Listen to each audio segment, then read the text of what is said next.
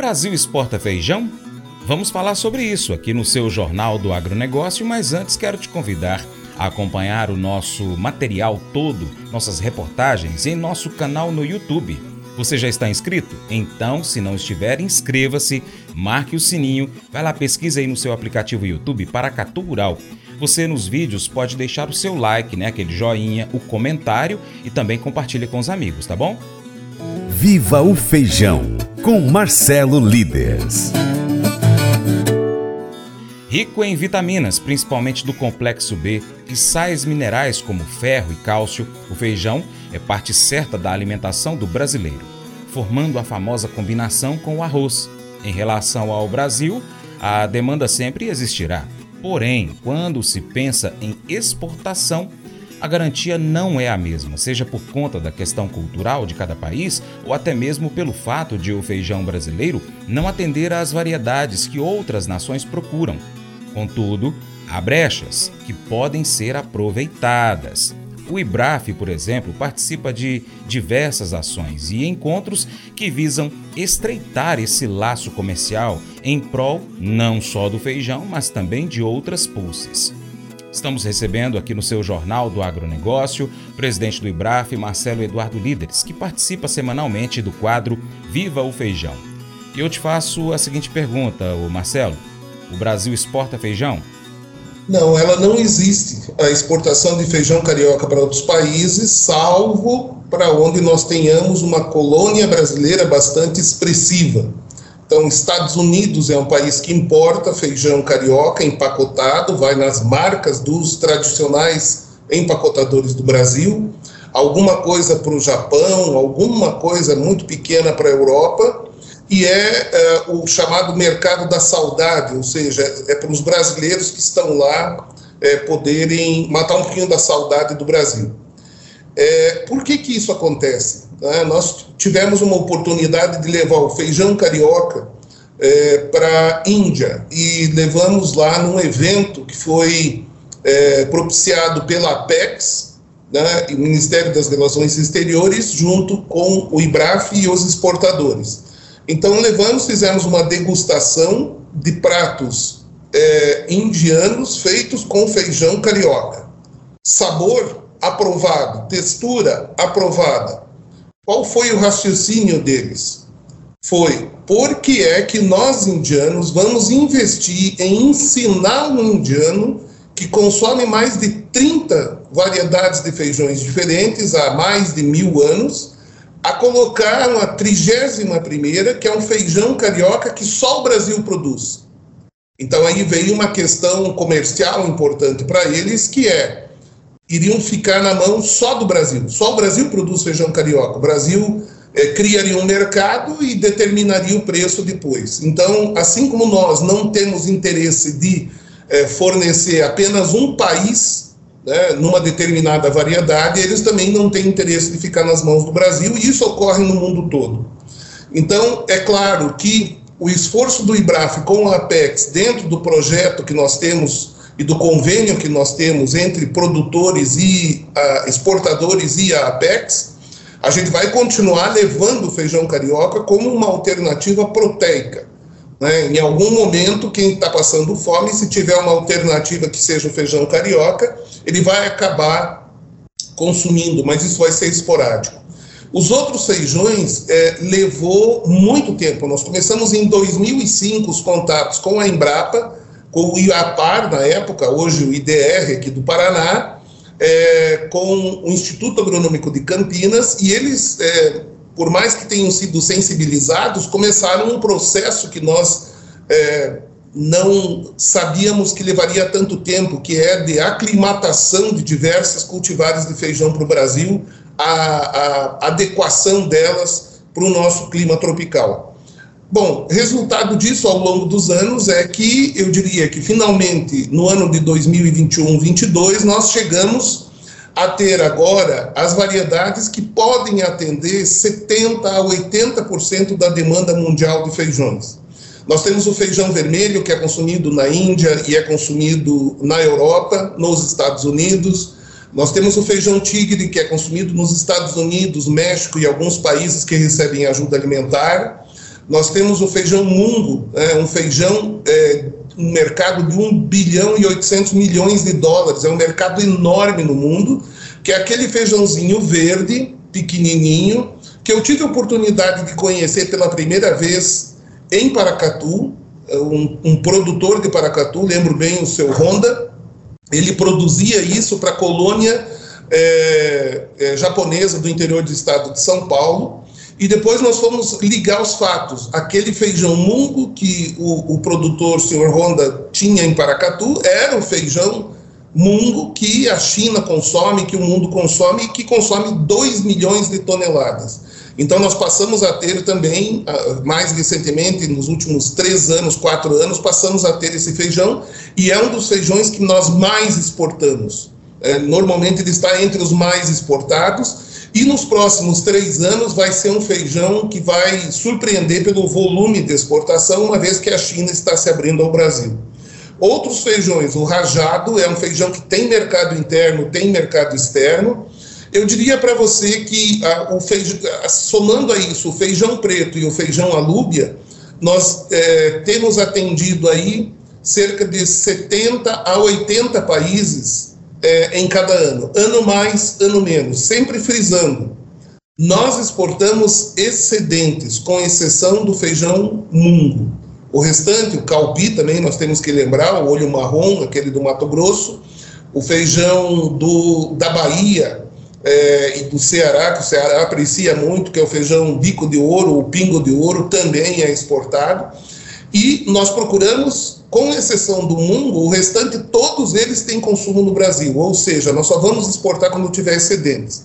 É bom frisar isso porque precisa ficar muito claro né, para todos de que o feijão no Brasil não sobe ao consumidor porque nós temos a exportação. Ele sobe, e agora respondendo a tua pergunta, porque existe uma dificuldade, é um desafio que nós temos pela frente, de chegar com a orientação para os produtores em tempo deles tomarem a decisão. Então, hoje nós temos o Clube Premier do IBRAF que faz o quê? Traz para os produtores profissionais que estão interessados no setor informações estratégicas. Uma informação estratégica é você saber, no mês de outubro, novembro, qual é o feijão que vai ter a melhor performance na segunda safra do próximo ano, ou seja, aquilo que ele vai plantar em fevereiro. Qual é o feijão que o produtor irrigante vai plantar lá na terceira safra? Né? Quais, quais, são os feijões que têm maior chance é, de sucesso na comercialização, abastecendo o mercado interno e que, por outro lado, se sobrar, tem mercado internacional. O feijão carioca hoje caminha cada vez mais para uma dependência da irrigação. E eu acredito que os outros feijões também, com exceção dos feijões calpis com os problemas, os desafios climáticos que nós temos, as mudanças climáticas, sejam por que razão elas existem, há quem defenda que elas são fruto de um, de um ciclo né, que acontece no, no planeta Terra, outros dizem que ela é fruto da altera, da, da, da, do próprio ser humano, né, alterando isso, não importa de onde ela vem, o fato é que existe uma modificação e nós precisamos nos adaptar. Nessa adaptação, nós vemos que os feijões fazeolos vão ter cada vez um desafio maior de produção, é uma roleta, né? o produtor planta, se não chover, perdeu, se chover demais, perdeu. E a gente tem tido anos regulares com menos frequência. Em 10 anos, nós temos observado na região, na região sul, nós tivemos talvez três anos regulares, e o restante oscilou entre seca extrema ou chuva extrema. Então, é, cada vez mais nós vemos que a produção vai migrar para a área é, de irrigação. Uma vez que a área de irrigação passa a ser cada vez mais importante, já detém hoje 20% a 25% da produção nacional de feijão carioca, nós vamos tendo uma maior capacidade de é, conter os preços, ou de armazenar quando é colhido, esperar e vender na época que tem maior falta. Já com o feijão de sequeiro, isso é muito mais difícil de acontecer, uma maior previsibilidade. Então, vai ser cada vez mais previsível quanto nós é, é, evoluirmos aí com a irrigação.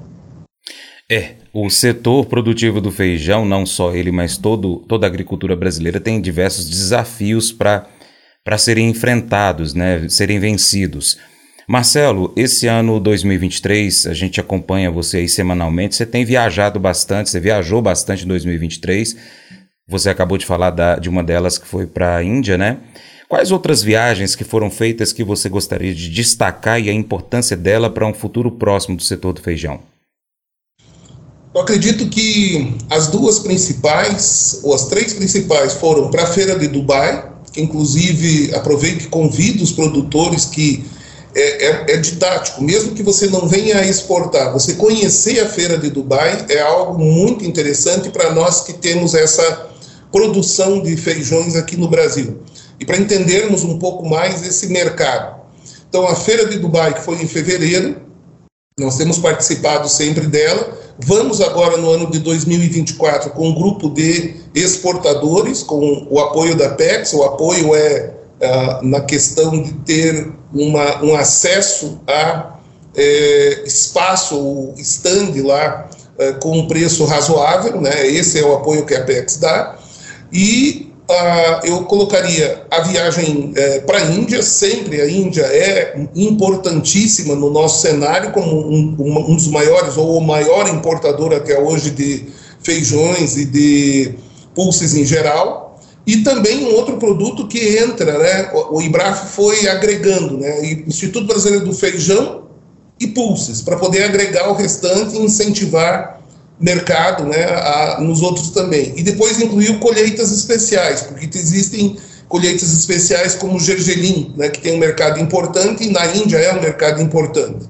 E a outra que foi um grande aprendizado nesse ano foi uh, a viagem para a China no mês de maio, onde a gente pôde sentir de perto uh, qual é a real possibilidade que nós temos de vir a ter um grande mercado de feijões na China. Então, essas viagens eu acredito que foram das, das mais importantes. E é, talvez aí pudesse frisar também que no ano de 2023 nós tivemos a oportunidade de receber também no Brasil importadores. Então, foram os importadores de outros países que investiram e vieram até o Brasil no summit que nós realizamos no mês de março em Foz do Iguaçu que esse ano vai ser realizado em Brasília, no início do mês de abril. Então, essas interações, essas viagens, elas têm sido significativas porque nós temos mantido contato não somente com os importadores, com aqueles que vão é, fazer a operação, mas também com os governos. Sentar com o governo chinês, sentar com o governo indiano e buscar sentar com outros governos é, de outros países eu acredito que pode consolidar ainda mais e diminuir os riscos que existem quando você trabalha no mercado internacional. Então, é um aprendizado e nós vamos é, investir nisso durante o ano de 2024 também. Mas eu vou dizer uma coisa pra você, viu? É, se quiser colocar propaganda sua aqui nesse programa, ó, eu vou dizer um negócio, você vai ter um resultado bom demais, senhor. É isso mesmo, é facinho, facinho, senhor. Você pode entrar em contato com os meninos ligando o telefone deles, é o 38, é o 991810123, bem fácil. É muito bom porque aí a sua empresa vai sair dentro de um programa que é ligado aí ao homem para a mulher do campo. É nós que vai estar tá assistindo e também vai ver sua propaganda. É bom ou não é?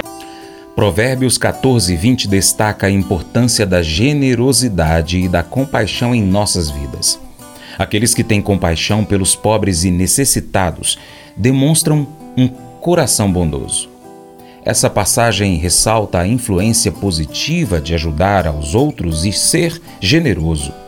Mateus 25:40 nos recorda das palavras de Jesus Cristo, que nos ensinou sobre o serviço aos necessitados. Ele disse: Em verdade vos digo que sempre que o fizestes a um destes meus pequeninos irmãos, a mim o fizestes.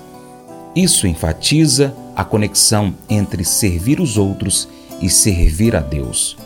Unindo essas duas passagens, nós compreendemos que a generosidade e o serviço aos necessitados São atos de compaixão que refletem a nossa fé.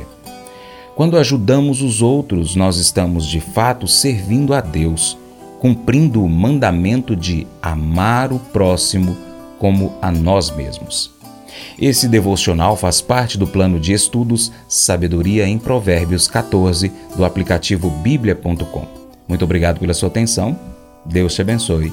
Tchau, tchau.